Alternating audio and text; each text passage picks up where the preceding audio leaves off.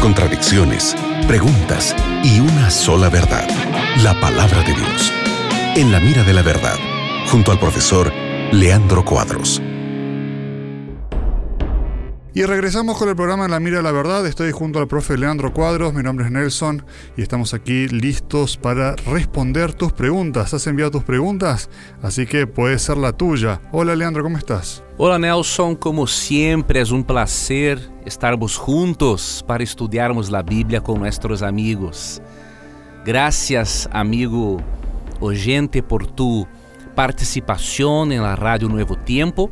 Y ahora con Nelson vamos responder tus perguntas. Que Deus lhe bendiga, envie tus perguntas. Será uma satisfação para nós outros ajudarmos a você a aprender mais acerca da palavra de Deus. Que bueno. Mira, llegó una pregunta aquí desde Venezuela.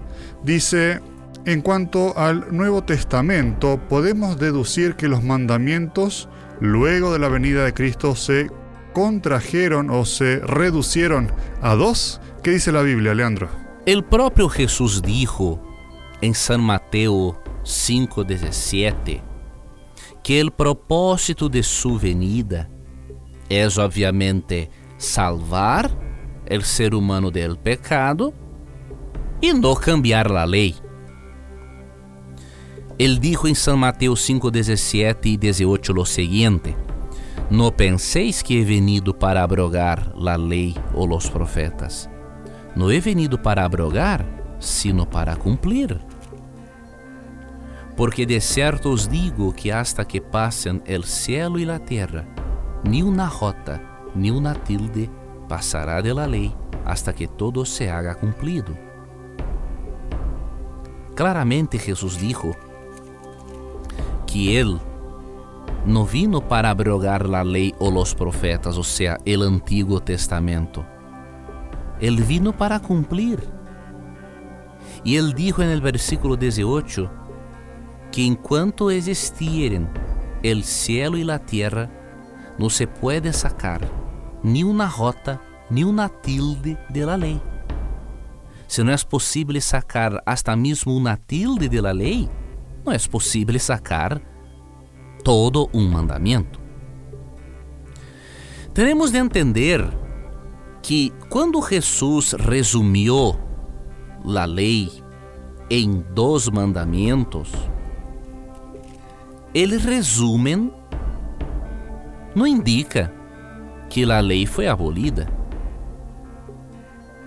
Por exemplo, se tu maestro em la universidade exigiu como tarefa el resumen del capítulo de um livro, isso indica que o maestro deseja que saques del livro, del capítulo, la essência, lo mais importante. Pero tu resumen del capítulo não anula el capítulo. E ni mesmo el livro. El resumen existe para enseñar la esencia y no para ignorar lo restante. Quando Jesus resumiu a lei em dois grandes mandamentos em São Mateus 22, 34 hasta 40, ele simplesmente resumiu a lei e não aboliu. Assim como o resumen de um capítulo de um livro não pode abolir o livro ou o capítulo do livro, o resumen que Jesus hizo de la lei não pode abolir la lei. Quando Jesus dijo, por exemplo, em São Mateus 22, 37, Amarás ao Senhor tu Deus com todo tu coração e com toda tu alma e com toda tu mente, e que esse é o primeiro e grande mandamento? Claramente, quando comparamos isso com Éxodo 20, onde há o Decálogo, os quatro primeiros mandamentos demuestran nuestro amor para con Dios. Entonces Jesús resumió los cuatro primeros mandamientos en amar al Señor tu Dios con todo tu corazón y con toda tu alma y con toda tu mente.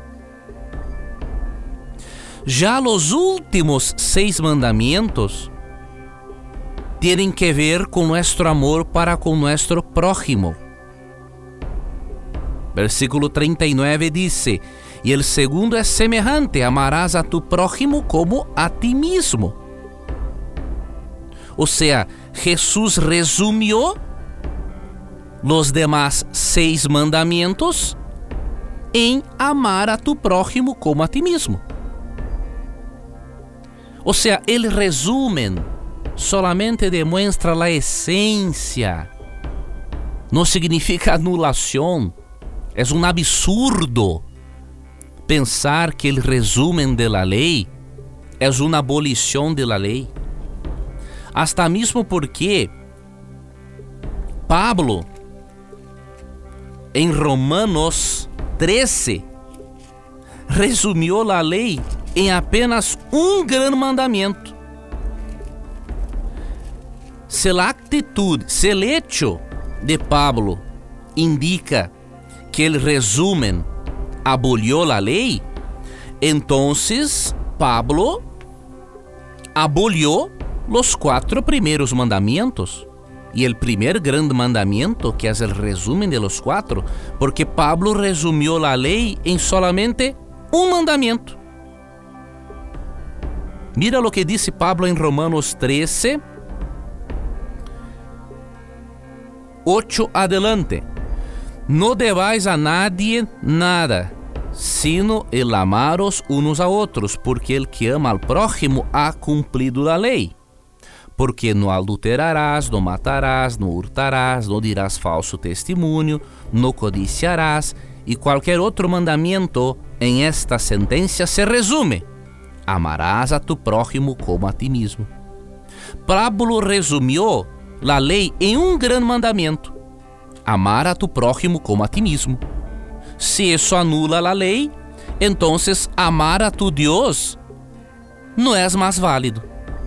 Então percebas que tal argumentação contra a lei é absurda e não tem base en la Biblia. Muy bien, gracias Leandro por la respuesta, gracias amigos de Venezuela por la pregunta. ¿Qué te pareció la respuesta? ¿Está bien? ¿Está mal? Coméntanos ahí, mándanos tus mensajes y nosotros seguimos aquí eh, esperando también las preguntas. Que Dios te bendiga, sigue en compañía de la radio Nuevo Tiempo. Muchas gracias Nelson por la compañía de siempre en el programa En la Mira de la Verdad. Muchas gracias amigo gente por acompañar la radio Nuevo Tiempo e nunca te olvides que sempre que tengas coragem de perguntar, a Bíblia te dará coragem de responderte. Acabas de escuchar En la mira de la verdad, junto al profesor Leandro Cuadros.